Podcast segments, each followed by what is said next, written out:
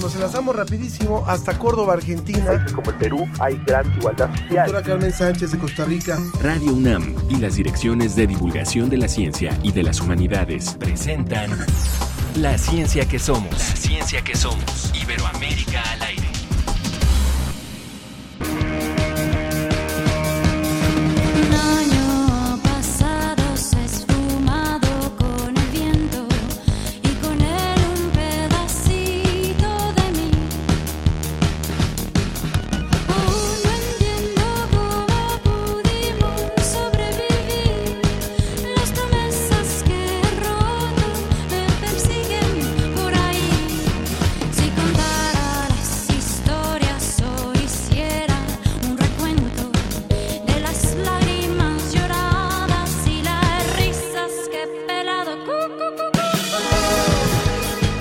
Estamos escuchando Un año quebrado con Hello Sea, Horse, que es un grupo de la Ciudad de México, es una banda conformada en el año 2005, una banda independiente. Yo soy Ángel Figueroa y de esta manera les damos la bienvenida a nombre de todo el equipo que hace posible la ciencia que somos a esta transmisión, a este programa en el cual por supuesto siempre los invitamos a participar y además nos sentimos muy contentos de que esta señal llegue a distintos puntos de nuestro país, a distintas emisoras de todo tipo, tanto públicas, algunas privadas, pero también algunas comunitarias. En fin, muchísimas gracias por abrirnos este espacio, algunas universitarias también. Y por supuesto a nuestros amigos también de Colombia, a nuestros amigos de Argentina, que hacen posible también retransmisiones de esta serie La Ciencia que Somos.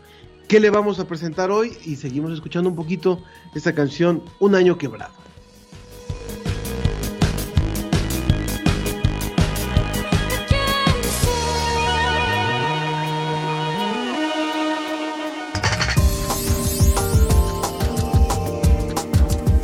Científicos de España clasifican el funcionamiento de las neuronas para una gran base de datos sobre la región del cerebro ligada a la memoria. ¿Usted ya se vacunó y quiere celebrar? Claro que es motivo de celebración, pero cuidado, la red mexicana de periodistas de ciencia nos informa qué ocurre con el alcohol y con las vacunas. Además, investigación mexicana encuentra un gen que podría ser el causante del cáncer de mama y en entrevista tendremos a dos investigadores sobre este proyecto y entérese del desarrollo de las vacunas mexicanas contra la COVID-19 en la revista Cómo ves del mes de junio. Les reitero nuestras vías de contacto, las, las de siempre, las de costumbre, en Facebook, La Ciencia que Somos, en donde también estamos transmitiendo en directo a través de Facebook, La Ciencia que Somos y también a través de Ciencia UNAM y eh, eh, la Dirección General de Divulgación de la Ciencia y también a través de Twitter en arroba ciencia UNAM tenemos temas que pueden ser de su interés, así que lo invitamos a que participe con nosotros. Nos vamos a Salamanca. Desde España, el informe de la Agencia Iberoamericana para la Difusión de la Ciencia y la Tecnología, DICIT, con José Pichel.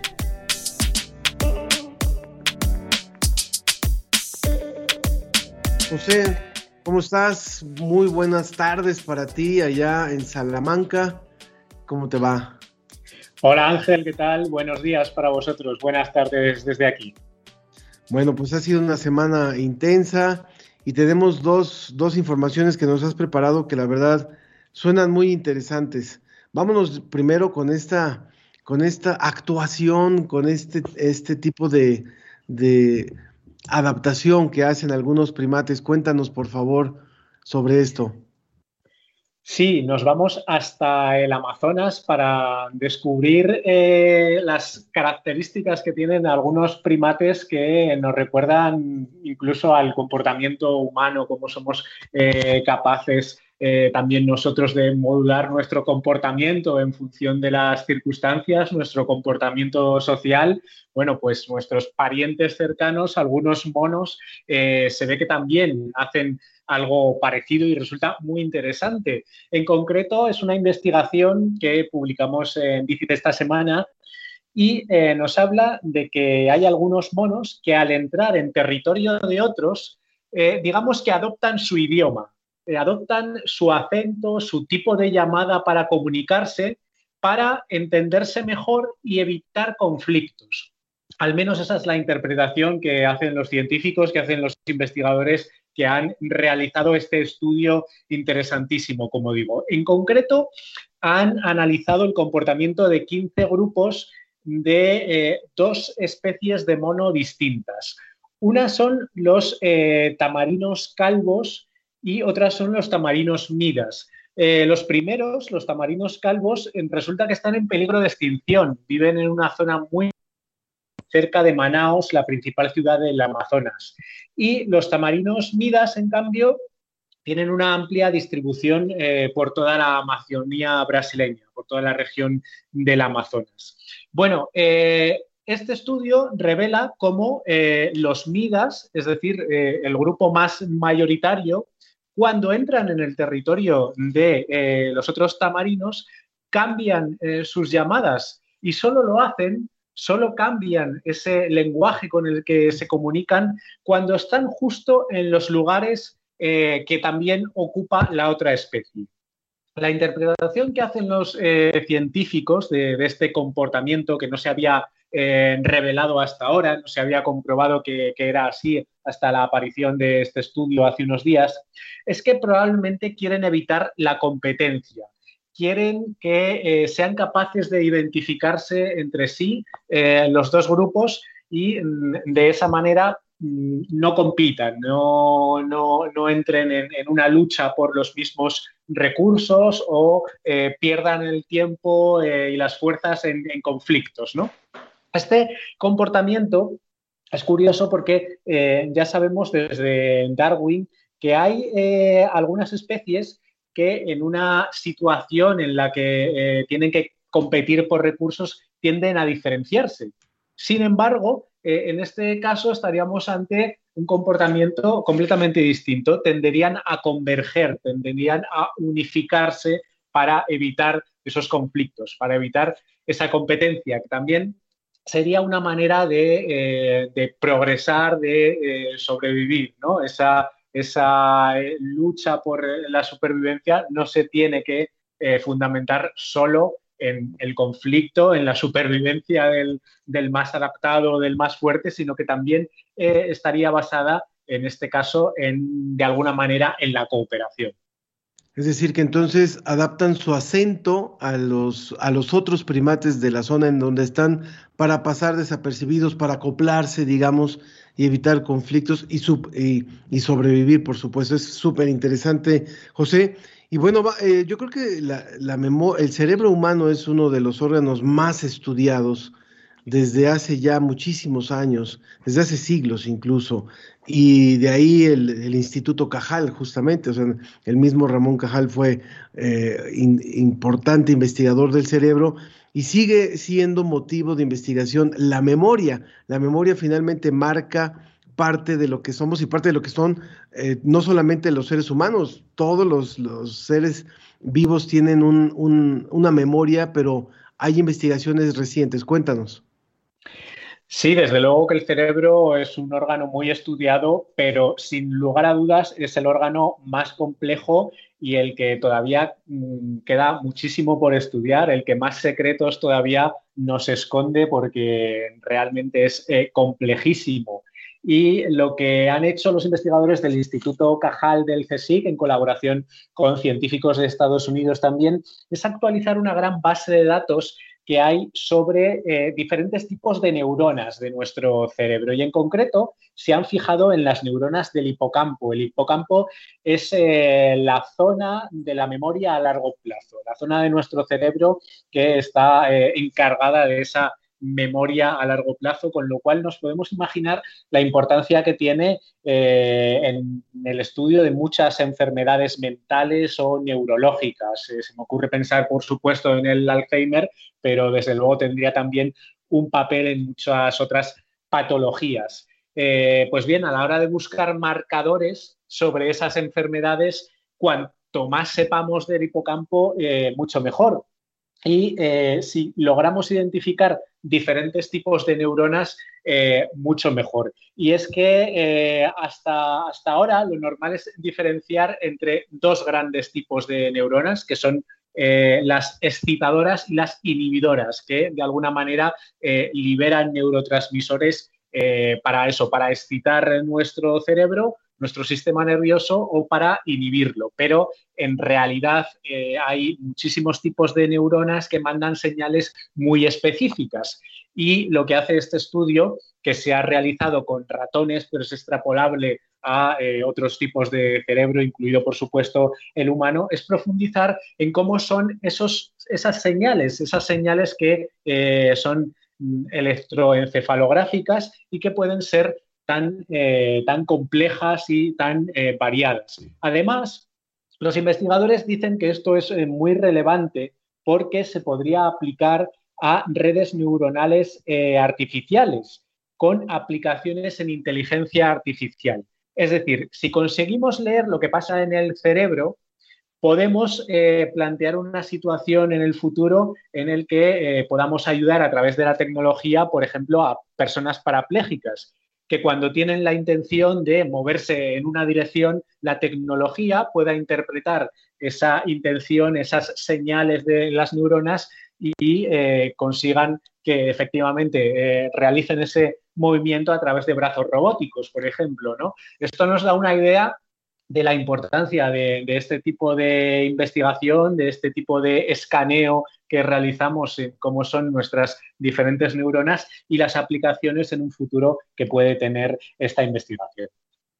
Muy bien, pues qué, qué, qué órgano, de veras, y yo creo que no es, no es cierto eso que se dice de que, de que estábamos, eh, estamos desaprovechando una buena parte del cerebro. Yo creo que el cerebro se utiliza muchísimo, no es cierto eso de que usamos solamente un 10%. Tal vez lo que sí sería cierto es que nos falta investigar, no sé si el 90%, pero nos falta investigar muchísimo sobre el cerebro, conocer muchísimo sobre este órgano precioso y el cual pues también tenemos que cuidar. José, muchísimas gracias. Dile por favor al público en dónde, en dónde pueden encontrar más información de la agencia DICIT. Bueno, efectivamente lo del 10% del uso del cerebro, como dices, es un mito, eh, es un mito que, se ha extendido, pero es completamente falso. Y eh, más información sobre el cerebro, sobre los monos y sobre muchísimos otros temas de ciencia y tecnología, como siempre sabéis que está disponible en www.digit.com. Muy bien, pues un abrazo, José. ¿Cómo va la vacunación en esta semana ya en España? Pues eh, poco a poco, poco a poco eh, vamos avanzando. A mí todavía no me ha tocado, no tengo la suerte que, tienes tú, pero esperamos que en las próximas semanas eh, se, vaya, se vaya completando porque ya tenemos muy cerca el verano y desde luego está marcado ese objetivo aquí en España y en Europa en general de llegar a la inmunidad de grupo eh, a lo largo del verano, así que van quedando cada vez menos semanas y afortunadamente cada vez hay eh, un mayor porcentaje de población ya inmunizada. Hemos superado hace unos días el 40%, eh, nos acercamos a un 50% ya y entramos sobre todo en edades ya mucho más jóvenes, así que vamos a ver si se puede ir avanzando próximamente mucho. Muy bien. Pues como, como estoy seguro de que te va a tocar muy pronto, te invito a que te quedes en la siguiente nota para que no te vayas a echar unas cañitas después de la vacuna. ¿eh? Ahorita vas a ver la información que nos va a dar la Red Mexicana de Periodistas de Ciencia. Muchas gracias, José Pichel. Muchas gracias, Ángel. Un saludo. Sí te las puedes tomar, pero unos días después. Ahora vas a ver. Muy bien, un abrazo. Porque la cobertura de COVID-19 requiere ciencia.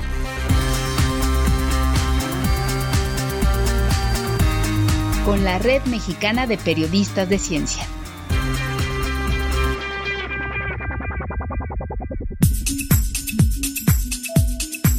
Con mucho gusto saludo a Ana Claudia Nepote, quien es doctorante en Ciencias de la Sostenibilidad y profesora de la Escuela Nacional de Estudios Superiores en la UNAM Campus Morelia. Ella es coordinadora del Nodo Michoacán de la Red Mexicana de Periodistas de Ciencia y además de contarnos sobre esta vinculación o, respeto que le debe de tener la vacuna al alcohol o los vacunados al alcohol después de recibirla. También nos va a contar sobre un encuentro muy interesante. Bienvenida, Ana Claudia, ¿cómo estás? Hola, bien, gracias. Muchas gracias por estar con nosotros a nombre de la red. Y bueno, hablemos de este encuentro de educación marina que tuvieron con distintas personas de América Latina y del Caribe. Sí, Ángel, fíjate que pues estamos ya, mañana se celebra el Día Mundial del Medio Ambiente y el próximo martes es el Día Mundial del Océano. Entonces, estos dos días en este año en particular son muy importantes porque inicia mañana el lanzamiento por el diseño de la restauración de los ecosistemas. Y apenas el pasado primero de junio ocurrió el lanzamiento oficial del diseño por las ciencias oceánicas para el desarrollo sostenible este decenio comienza este año y concluye el 2030. Y el tema de esta década es la ciencia que necesitamos para el océano que queremos. Y esto quiere decir que en los próximos años veremos muchas iniciativas por crear más cooperación entre universidades, investigadores y otras comunidades como tomadores de decisiones, organismos de la sociedad civil y educadores para impulsar un mayor reconocimiento a la importancia que tiene la relación tierra-océano, ¿no? Entonces es muy importante que veamos cómo la vida en las grandes y pequeñas ciudades se relaciona con lo que ocurre en el mar y no solamente pensemos en esta relación desde las ciudades costeras con el mar. En el evento de este lanzamiento participó la doctora Elba Escobar Briones, investigadora del Instituto de Ciencias del Mar y Limnología. Conoció que la comunicación es muy importante también para amplificar la participación y el compromiso de las personas. Previo a esto, ocurrió hace unas semanas, en la, de mediados de mayo, el encuentro de, este, de un primer encuentro latinoamericano de educación oceánica. Este encuentro lo organiza la Red de Educación Latinoamericana para el Océano y pues esta red se creó para fortalecer, visibilizar y profesionalizar el área de la educación con el objetivo de promover justamente esta cultura oceánica. En este encuentro se involucraron pues, personas de 20 países distintos y ahorita la red se integra por poco más de mil personas desde México hasta pues, Chile y Argentina. Entre las participaciones que se tuvo de México destacaron pues Nadia Rubio de la Asociación Mar Sustentable, María Eugenia Martínez, educadora ambiental de Zoológico de Guadalajara, quienes tienen un acuario también, Pedro Medina Rosas del proyecto museográfico Vive el Arrecife, una exposición itinerante en México sobre arrecifes coralinos, Hanay Jasso del proyecto Amo el Océano, una iniciativa cultural oceánica en redes sociales, Ana Marichal también de la Universidad Autónoma de Baja California, y desde luego el proyecto de cultura oceánica que lidera desde la UNAM la misma doctora Elba Escobar, que participa con muchas otras colegas de Facultad de Ciencias y de la Facultad de Arte y Diseño de la UNAM.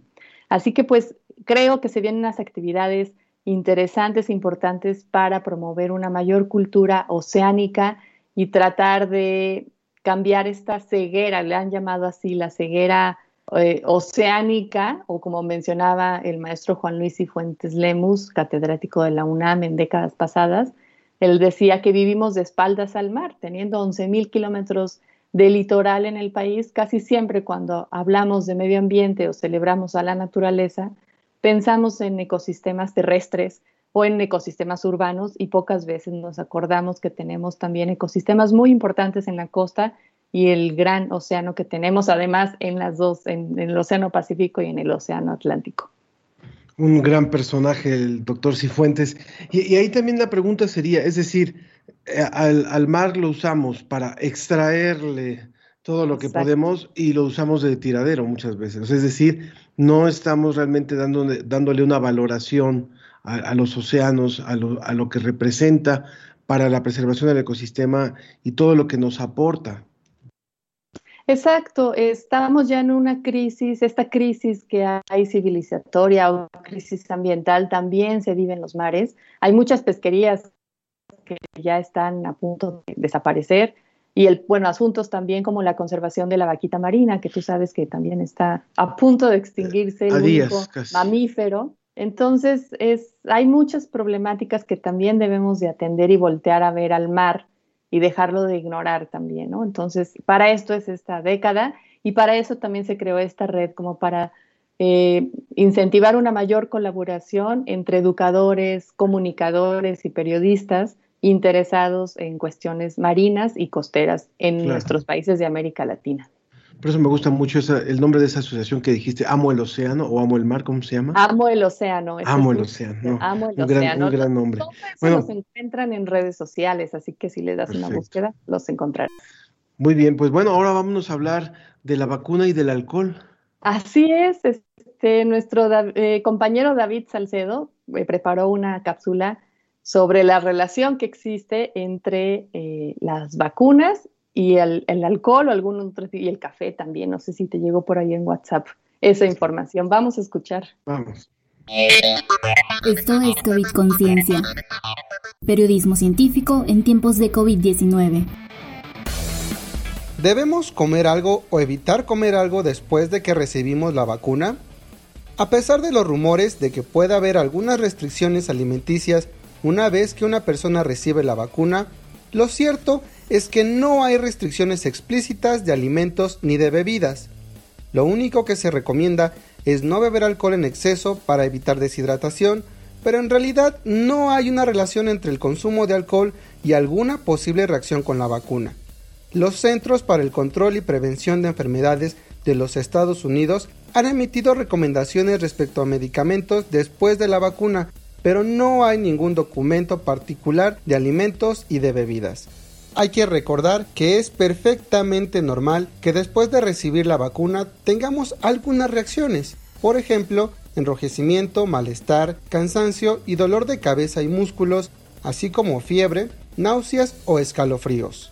Los CDC recomiendan que si una persona que recibió la vacuna siente dolor o molestias después de vacunarse, debe acudir primero con su médico para saber si puede tomar un medicamento de venta sin receta como el ibuprofeno o el acetaminofeno. Además, recomienda no alarmarse por síntomas y sugiere poner un paño limpio, húmedo y frío sobre el área donde recibió la inyección, así como ejercitar el brazo. Para reducir la molestia causada por la fiebre, recomienda tomar muchos líquidos y evitar abrigarse en exceso. Aunque no hay ninguna restricción de alimentos o bebidas para las personas vacunadas, es importante saber que una dieta saludable y balanceada será siempre necesaria para fortalecer el sistema inmune de las personas frente a cualquier enfermedad. Esto fue COVID Conciencia, periodismo científico en tiempos de COVID-19.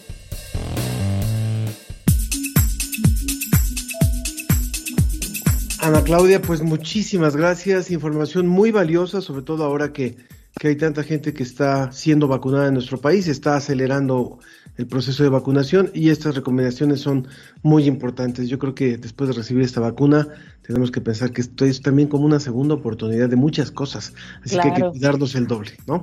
Claro que sí. Muchas, gracias. gracias. Ana Claudia Nepote, eh, responsable del nodo eh, de Michoacán, de la Red Mexicana de Periodistas de Ciencia, y gracias por esta colaboración a la red. La ciencia que somos, la ciencia que somos. Entrevista.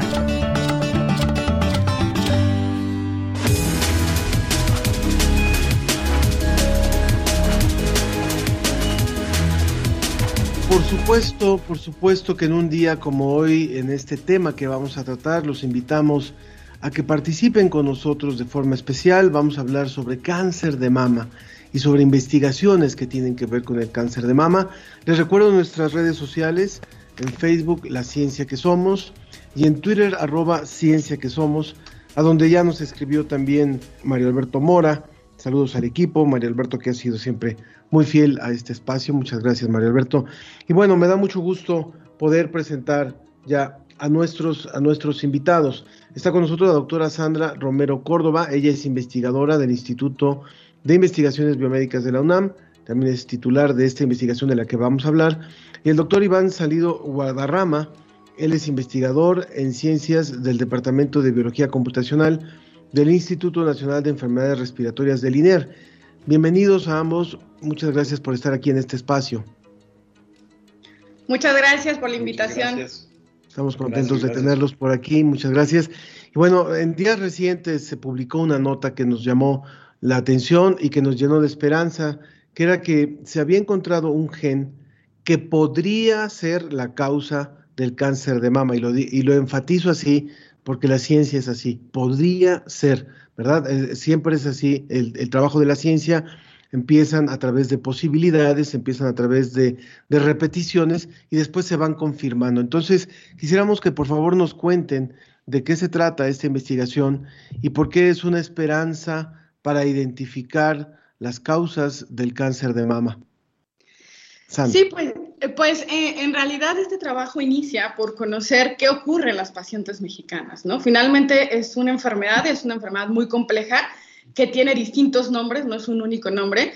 Entonces, entre más conozcamos, más certero puede ser su diagnóstico y qué tratamiento se le puede ofrecer a la paciente con el fin de mejorar su vida, de, de, de alargar su vida ya con la enfermedad y pues de curarla, ¿no? Ese, es el fin último. Sin embargo, no sabíamos qué ocurría en población mexicana. La población europea, la población americana está muy bien estudiada, pero la población mexicana que tiene ciertos rasgos, por ejemplo, nuestra ancestría, que tenemos la ancestría amerindia y la ancestría europea, somos una raza mestiza, pues no sabemos cómo puede contribuir esto a la enfermedad, ¿no? Pero lo que sí sabíamos es, uno de los datos más interesantes es que se presenta cada vez más en pacientes jóvenes, se diagnostica 10 años antes en México en comparación con Estados Unidos, Europa, y aparte hay más mujeres jóvenes que están presentando enfermedades y enfermedades más agresivas, ¿no? Entonces, esto se puede explicar por muchos factores, como el cáncer es, que se ocurre, por muchos factores, pero entonces nuestro objetivo fue ya desde hace 10 años, en colaboración con el FUCAM, y con el INMEGEN a cargo del doctor Alfredo Miranda, pues describir qué ocurre en las pacientes mexicanas, ¿no? Describir si a través de, del código de la información molecular podríamos definir algunos hallazgos importantes que pudieran explicar por qué estamos viendo este comportamiento un tanto distinto, ¿no? Bien, eh, aprovechamos también que está eh, nuestro otro invitado, el doctor Iván, para hablar también sobre esto. Eh, cuando hablamos de una de unas características propias de las mujeres mexicanas, ¿cuáles serían las grandes diferencias que ustedes identificaron, tanto en la edad en la que se presenta la enfermedad como en el tipo del desarrollo de la, de la propia enfermedad? Sí, eh, eh, bueno, respecto a las características que se, que se mencionan, es como ya lo, ha mencionado la doctora Sandra, precisamente estos hallazgos han sido eh, ya descritos anteriormente por otras investiga investigaciones que han desarrollado eh, pues eh, médicos investigadores aquí en México que han visto esta diferencia ¿no? respecto eh, particularmente eh, este rasgo de la edad ¿no? que se presentan con características más tempranas y mucho más agresivas. Eh, hay que, creo que es importante señalar y, y, veo mucho en ese sentido sobre contextualizar bien el trabajo que, que realizamos eh, justamente nosotros identificamos una serie de, características a nivel molecular que, que conforman quizá una parte del espectro de la complejidad de los factores que, determinan la presencia de la enfermedad. No olvidemos que hay factores sociales, económicos, que también eh, pueden jugar una parte esencial, ¿no? Sin embargo, pues como bien decías, tenemos que eh, ir ensamblando pedazos, ¿no? Parte por parte, nosotros nos enfocamos en el área que es el área de nuestra experiencia, que es la genómica, la genómica molecular, eh, el análisis bioinformático, para poder disectar un poco eh, los rasgos moleculares que caracterizan, caracterizan a, o que se asocien con estos, estos eh, características clínico-patológicas. Eh, una de ellas, vamos a decir, eh, tenemos una, cierta tasa de... El, cáncer de mama no es una sola entidad, ¿no? Como ni, no lo es ningún tipo de, cáncer en tumor en realidad. Sabemos que son diferentes manifestaciones, diferentes enfermedades que, conforman estos síndromes que, denominamos cánceres, ¿no? Tumores. Entonces, eh, algunas eh, características eh, peculiares de la población mexicana que en realidad no es que variemos eh, drásticamente de, lo que se ha visto en otras poblaciones. La presencia particularmente de, frecuencias de ciertos subtipos de cáncer de mama son más o menos similares, claro, con ciertas variaciones con respecto a, la, presencia de subtipos que son, por ejemplo, tienen positividad para algunos eh, eh receptores hormonales o la, o la frecuencia de los tumores eh, de más alto grado eh, o de agresividad, como son los triples negativos. Entonces, una, un, un, rasgo particular es la, la, la, quizá que logramos ver que a nivel de ancestría, si bien tenemos ciertas características que, que, son, que están enriquecidas en, en, ciertos eh, subtipos que se asocian con esta ancestría que, tenemos los mexicanos, en realidad, pues es, este, eh, es muy, muy, muy, muy, eh, vamos, compartimos muchos rasgos. Ya es a nivel de mutaciones y de características puntuales que encontramos ciertos rasgos que se presentan con mayor frecuencia en algunos subtipos, que es precisamente uno de los del hallazgo de este trabajo, eh, en uno de los subtipos que son este, los dos tipos neuronal B o, que son receptores eh, positivos para humanos. Ok. Hay números que son verdaderamente alarmantes o que sí son de, tomar en cuenta de lo que reporta el INEGI, ¿no? Se habla de que alrededor del 37%, es decir, casi 4 de cada 10 mujeres pueden padecer el cáncer de mama mientras esto solamente se da en uno de cada 100 hombres. Pero 37 de cada 100 es un número altísimo y yo les preguntaría, cuando ustedes hacen esta comparación con lo que ocurre en otros países, es que entonces identifican que hay rasgos particulares de, las, habitantes de, de, México o las mexicanas que puedan generar este, estos reportes tan altos y estos índices tan altos del padecimiento, eh, Sandra? Sí, eh, probablemente no que no podamos explicar a través de nuestros datos que haya más cáncer, pero sí algunas peculiaridades del cáncer, ¿no? Algunos de nuestros hallazgos estriban este gen que se llama AKT1, que tiene una mutación particular. Es una mutación que ya conocemos, no solo en cáncer de mama, en muchos otros cánceres está activa. Pero lo que nos llamó la atención es que estaba mucho más presente en, nuestra, en nuestro grupo de pacientes mexicanas que, que, nosotros evaluamos. Entonces estaba en un 8%, mientras que en otras poblaciones estaba entre 2 a 6%. No había nadie, de hecho el 6% ya era en, en un grupo muy particular de pacientes en realidad, el, mayor enriquecimiento de esta mutación la vemos en los pacientes mexicanos. Y esta relevancia de esta mutación no solo es que está presente o que nos puede explicar por qué está el cáncer o por qué es más agresivo, sino porque hoy por hoy existen ya tratamientos que están en fase clínica 3, es decir, todavía no están en el mercado, no es que cualquier médico los pueda eh, prescribir a la paciente, pero sí ya están en evaluaciones con muy buenos beneficios. Es decir, hemos visto que las pacientes que se les brinda esta, estos inhibidores de, de AKT, pues tienen una mejor respuesta a los tratamientos. ¿Y esto cómo se traduce para la paciente? Pues mejor calidad de vida, mayores años, mayor eh, posibilidad de cura, ¿no? Entonces, esto es lo relevante de este hallazgo. No tanto que sea una mutación nueva, es una mutación bien conocida en cáncer, pero sí la frecuencia, que implica que entonces es posible que las mexicanas se puedan ver más beneficiados de este tipo de, de tratamientos que otras poblaciones, ¿no?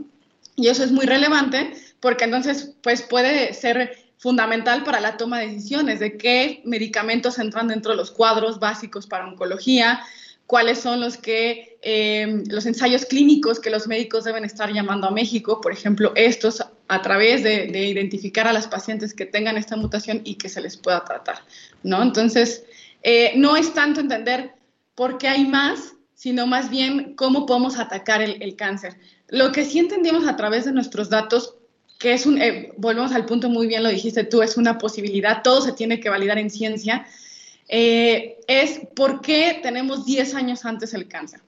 Y una de las, de las posibles respuestas es, hace varios años un grupo de investigadores definió cómo se origina el cáncer, ¿no? sabemos casi como por definición del libro que el cáncer se origina por mutaciones, que son cambios, errores en la secuencia de nuestras instrucciones moleculares.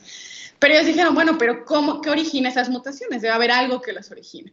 Y puede ser a lo que estamos expuestos, la luz UV del, del, sol, si fumamos, si tomamos alcohol, conforme vamos envejeciendo, ¿no? Es un riesgo. Ya de hecho, ser más, más viejito es un riesgo para padecer gran parte de los, de los cánceres, ¿no? Entonces, a, a, partir de entender estos patrones que ellos ya habían descrito y nosotros lo aplicamos a nuestro grupo de tumores que estábamos evaluando, observamos que una firma, así se le llama a estos patrones, firmas moleculares, estaba muy, muy enriquecida en nuestra población, estaba mucho más presente, estaba en un 41%, mientras que en el resto variaba del 25 al 17%. Y esta firma tiene que ver con una firma de reloj. Esto quiere decir que conforme le soplamos a las velitas, vamos acumulando más mutaciones. Y esto ocurre también en, el cáncer, ¿no? Entre, o sea, conforme más vamos este, envejeciendo, va ahí va habiendo más mutaciones. Esto digamos que es normal. Pero entonces supondríamos que debería haber pacientes más, más, más añosas, ¿no? Con, con más edad. Sin embargo, ya dijimos que no es así. En México hay pacientes más jóvenes y, lo y pasaba nuestro grupo de tumores. Entonces, ¿por qué veíamos una firma que se asocia a mayor edad con una población que no tiene mayor edad? Entonces, eso puede, explicarse porque la mama, el tejido mamario, envejece más rápidamente. Esto ya lo sabemos, esto es, esto es normal. Si tomamos una paciente sin cáncer, el tejido mamario seguramente va a estar envejeciendo más rápido, porque está eh, a muchas presiones tiene que pues, terminar su desarrollo hasta la lactancia. Por eso se cree que tener hijos es un, no se cree, se ha demostrado que tener hijos es un factor de protección. Y pues porque siempre hay toda una carga hormonal que está ahí haciendo un estrés al tejido y eso hace que envejezca más rápido. Entonces es posible que nosotros por alguna razón que no conocemos, es algo que nos toca a nosotros investigar, envejezca aún más rápido de, ese de esa aceleración de envejecimiento pues esa es nuestra, nuestra hipótesis, es lo que sugerimos y es lo que creemos que puede estar pasando. Y esto es importante no solo para que nosotros entendamos desde el punto de vista biológico por qué ocurre, sino porque es tratable, es prevenible. ¿Cómo? Pues a través de detener ese envejecimiento. Y lo que tenemos hoy a la mano que podemos hacer es cambio estilo de vida. Es decir, pues no este, desvelarnos, hacer ejercicio, eh, tener una dieta balanceada, evitar obesidad, eh, que trae muchos problemas, ¿no? Entonces, algo tan fácil como estilo de vida puede impactar en cómo se está viendo, viendo el cáncer. Obviamente, también el envejecimiento es un área muy importante que se está estudiando hoy por hoy. Y entonces, bueno, pues lo que, lo que estamos eh, tratando de hacer es cómo a través, sí, de intervenciones, pues podemos detener ese, ese envejecimiento, ¿no? Pero hoy por hoy la invitación a todos es cambios en el estilo de vida, puede impactar en cómo estamos presentando el cáncer. Estamos escuchando a la doctora Sandra Romero Córdoba, y es investigadora del Instituto de Investigaciones Biomédicas de la UNAM y también titular de esta investigación, y al doctor Iván Salido Guadarrama, investigador en ciencias del Departamento de Biología Computacional del Instituto Nacional de Enfermedades Respiratorias del INER. Vale la pena tal vez recordar que eh, no es la primera vez que se sabe que características propias de una población la hacen más resistente o menos resistente a ciertos padecimientos. O sea, esto ocurre y hay muchos ejemplos, a lo mejor ustedes nos pueden dar otros, para decir, no, no es que sea un, que tengamos una maldición, no es que tengamos una mala suerte, simplemente hay, hay características propias de eh, ciertas eh, poblaciones que las hacen más eh, cercanas o menos, menos susceptibles o más susceptibles a ciertos padecimientos. Por eso creo que lo que decías hace un momento, Sandra, de el estilo de vida es fundamental.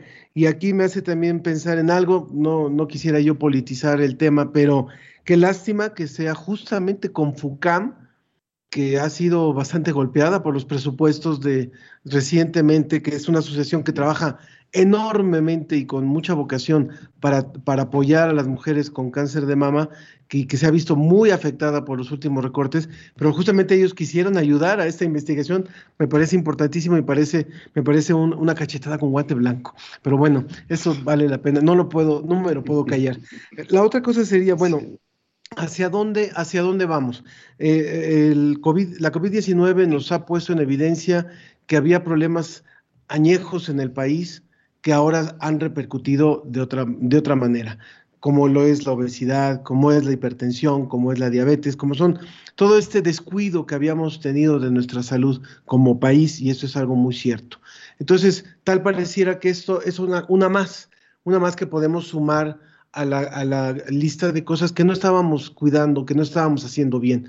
Y ojalá que la crisis tan fuerte en la que estamos nos ayude a sacudirnos para decir, pues hay que, hay que dejar de quejarnos y hay que empezar a encaminar otra vez mucha salud para las chicas, por ejemplo, mucha atención, mucha vigilancia de, la autoexploración y, todas estas medidas que sí están a nuestro alcance.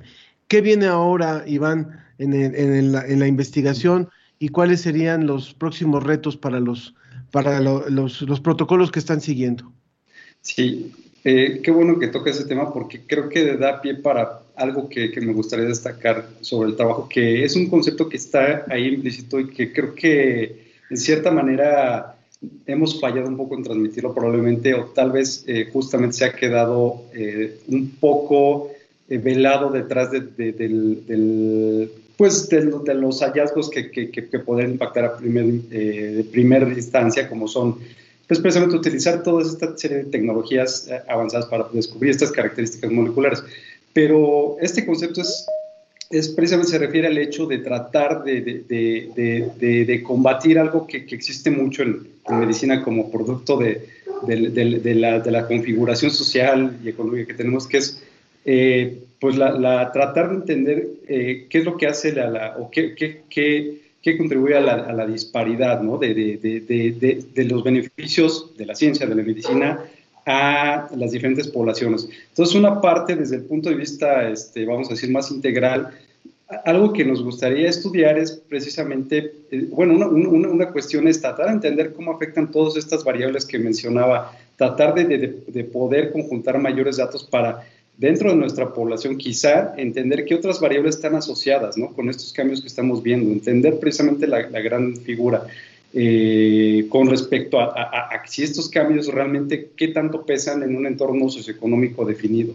Eh, la otra cuestión, y muy particularmente, que es la que nosotros podemos enfocar y que es a la que nos estamos enfocando directamente, es, es validar estos hallazgos que ya mencionaba la doctora Sandra, ¿no?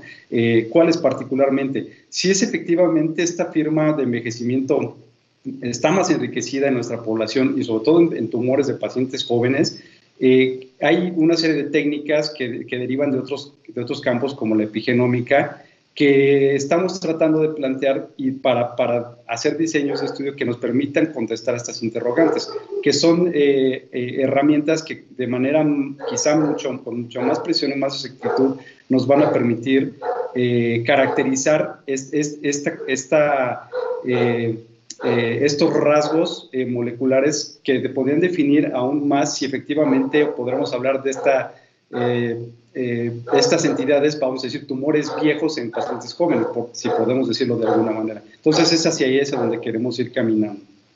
Muy bien. Sandra, ¿algo con lo que quieras concluir?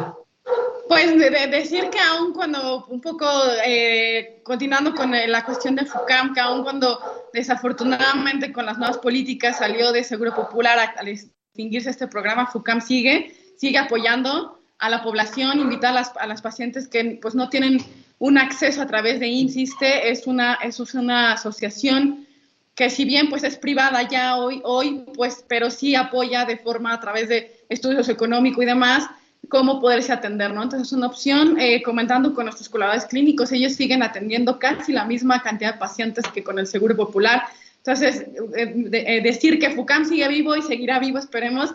Y, lo importante no solo en la atención de pacientes, sino impactando en investigación que puede mejorar el, desarrollo de esta enfermedad, ¿no? Y pues agradecer también a todas las personas que colaboraron en este, en este trabajo tanto del INMEGEN, del INER, del FUCAM, y pues ir mostrando a la población que la ciencia sirve para algo, ya el COVID nos los enseñó, y que nosotros estamos pues luchando por ir madurando este tipo de, de, abordajes más genómicos, más de tecnología de punta, para traerlo ya a México, para ya hacerlo. Existen muchos grupos que ya lo hacen de forma muy buena, muy óptima, y pues que en algún momento esto se va a empezar a ver reflejado en cómo entendemos y tratamos la enfermedad.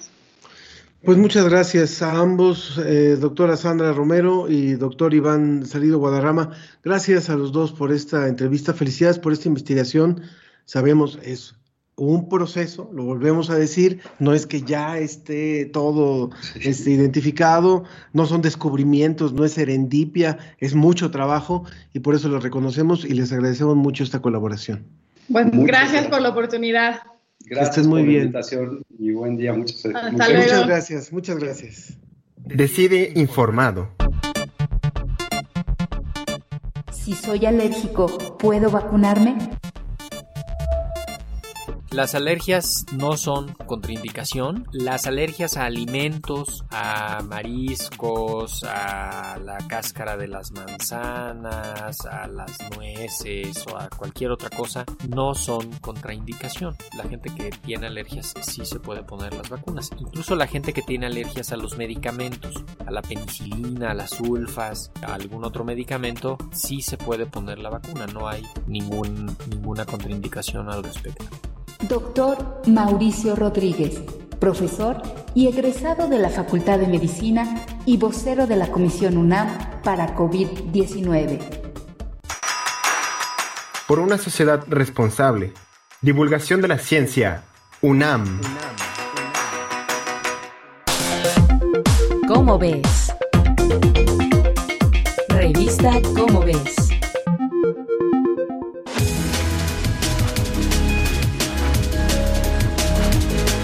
Continuamos en la ciencia que somos. Bueno, Marroquín nos dice, excelente información, por lo que entendí, se puede plantear la terapia blanco con el uso de ciertos inhibidores, pero es necesario hacer un perfil de mutaciones a las pacientes y también si podría explicar un poco más acerca de los triples negativos. Vamos a pedirles esta información a nuestros invitados.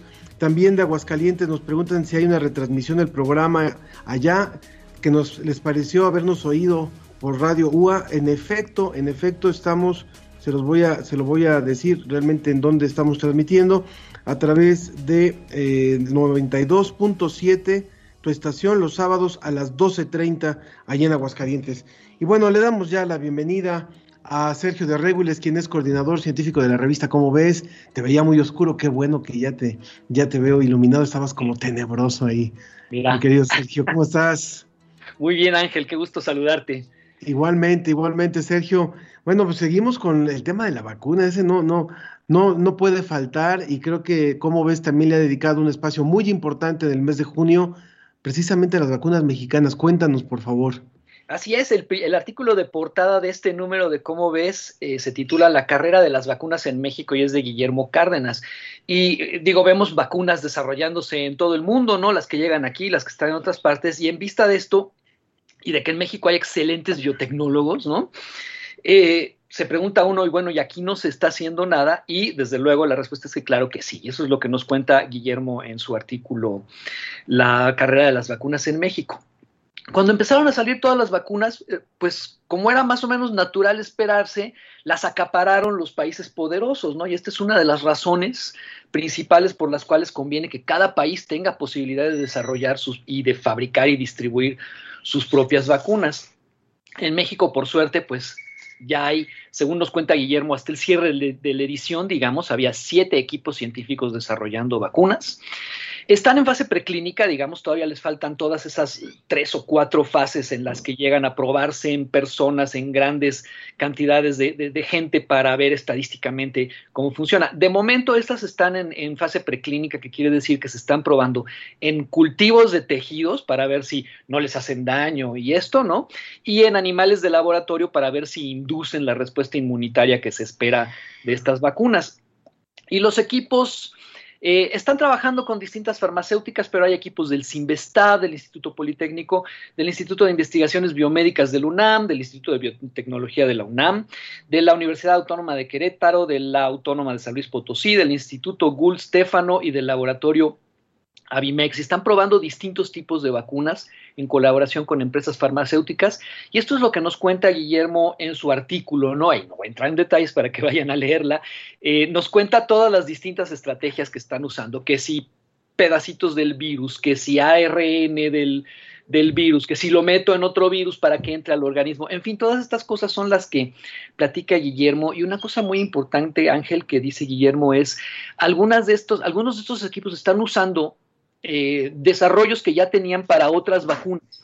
Lo mismo que ha pasado con las vacunas famosas, las que nos están uh -huh. poniendo, no, no, partían de cero y por eso fue posible tenerlas tan pronto, ¿no? Luego algunas personas dicen, ay, es que fue muy rápido, ¿no? Y este, me da miedo. Sí. No, bueno, es que había, no estábamos partiendo de cero, ¿no? Una eh, pregunta, Sergio, sobre esto, que, que, puede parecer un poquito obvia, pero creo que es muy importante. Si hay un desarrollo ya de vacunas, que ya conocemos las marcas que se están aplicando en México, ¿cuál es la gran importancia de que haya desarrollos mexicanos? Pues la, la fundamental, desde luego, es eh, si estás dependiendo de vacunas que vienen de otros lados, primero te las pueden acaparar los países poderosos, ¿no? Que lo han y hecho. segundo, ¿qué tal si surge una variante? Y lo platica Guillermo, ¿qué tal si surge una variante que solo está aquí en México? Bueno, las grandes farmacéuticas no les va a interesar desarrollar una vacuna que te cuesta dos mil millones de dólares ponerla en el mercado, pues sí va, sí va a haber una población relativamente pequeña que la va a necesitar. Entonces, esas, esas son dos razones sí. importantes, ¿no? Para el acceso, por supuesto, sí, el acceso que tú lo dices es muy importante. ¿Qué más tenemos en, en cómo ves del mes de junio? Pues un artículo, eh, iba a decir muy bonito, pero no porque es sobre algo terrible, sobre el Observatorio de Arecibo, que es un, una antena, una antena, un plato, una antena parabólica de 300 metros de diámetro, asentada en un valle en Puerto Rico, que es entre los fans de la astronomía, sobre todo los que ya tenemos cierta edad, es, un, instrumento que nos, nos, trae muchos recuerdos y muy, muy, eh, como que es muy entrañable ese instrumento. Bueno, resulta que este, este plato es un plato de 300 metros de diámetro, no tiene tres torres alrededor, de las cuales penden unos cables, de los que cuelga en el centro del plato una plataforma de observación, que es donde están todos los instrumentos, y que se puede mover, ¿no? Como el plato no lo puedes mover, son 300 metros. Entonces lo que se mueve es el foco del, lo que se movía era el foco del plato. Y en este, en este observatorio, eh, pues eh, fue el, el asiento de un montón de descubrimientos importantes, como además también puede transmitir ondas de radio, no solo recibirlas, sino transmitirlas como un radar, pues sirvió, por ejemplo, para resolver una incógnita sobre la rotación del planeta Mercurio. Eh, y sirvió en 1974 memorablemente para enviar un mensaje a las estrellas diseñado por iniciativa del famosísimo Carl Sagan es un, mensaje que se mandó a un cúmulo de estrellas que está a 25 mil años luz, entonces realmente nadie está esperando que haya respuesta, ¿no? Porque en todo caso, si la hubiera, llegaría dentro de 50 mil años. Eh, y también ha servido para un montón de cosas científicas muy importantes. Ahí se descubrió, por ejemplo, una cosa que se llama el pulsar binario, que es un sistema de dos estrellas muertas girando una alrededor de la otra, y por su movimiento, que se pudo determinar con todo detalle en 1974 en este observatorio, se ve que se están acercando y eso solo se puede explicar si estaban emitiendo al moverse ondas gravitacionales. Entonces fue el primer indicio indirecto de la existencia de estas ondas gravitacionales que estaban en la teoría general de la relatividad desde 1916. Hoy ya las hemos detectado directamente, pero ese fue el primer indicio indirecto. Y, también salió en un montón de películas este observatorio. La última, lamentablemente, es un video de los drones del lugar en los que se ve el primero de diciembre de 2020 cómo de repente se truenan los cables que soportaban la, plataforma y la plataforma se viene abajo y cae y destruye la antena por completo. Esto ya se sabía, se sospechaba fuertemente que iba a pasar, ya había habido un desprendimiento de un cable en agosto, el, el observatorio estaba muy abandonado por falta de presupuesto y de interés y bueno, finalmente la historia que nos cuenta Daniel Martín Reina en este artículo es para qué sirvió y luego su lamentable muerte el primero de diciembre del año pasado. Pues invitamos, invitamos al público que puedan eh, adquirir, como ves, por supuesto ya está disponible también en puestos de periódicos, ya está nuevamente en circulación. Bueno, no ha dejado de estar en circulación, pero también la pueden encontrar en línea. Búsquenla en la plataforma de Cómo ves. Sergio, muchísimas gracias por esta colaboración, como siempre, y por todo el trabajo que hacen de divulgación a través de Cómo ves. Gracias, Ángel. Un abrazo. Muchísimas gracias, Sergio de Regules. Y bueno, agradecemos también a Verónica Velasco, que dice presente y atenta a este gran programa. Saludos al equipo. Me inscribí al curso que anunciaste en el marco del Festival de la LEP, que, impartió el neuroquímico el doctor Eduardo Calixto y fue extraordinario. Bueno, fue en torno a la campaña Juntos por Universum y eh, me alegra poder constatar la calidad del investigador que, que, prepara, los investigadores que prepara la UNAM. Un abrazo a todo el equipo. También a través las redes sociales, nos dice Mario Alberto Mora, gracias por el trabajo, a pesar de los obstáculos que los políticos le ponen a la ciencia, se refiere yo creo que al caso de FUCAM, y Jorge Morán dice que también eh, ya había documentado desde hace muchas décadas, desde el 80-85, el daño que se le estaba haciendo a los océanos, así es que, bueno, pues dice, nuestro planeta morirá inevitablemente por esta, si, si no se controla la minoría voraz. Muchas gracias a todos los que hicieron posible este programa, por supuesto al equipo de divulgación de la ciencia de la UNAM, de divulgación de la ciencia de humanidades, de Radio UNAM y también del apoyo de Microsoft. Yo soy Ángel Figueroa, que tenga un excelente, excelente fin de semana. Cuídese mucho, ya falta poco, ya falta menos.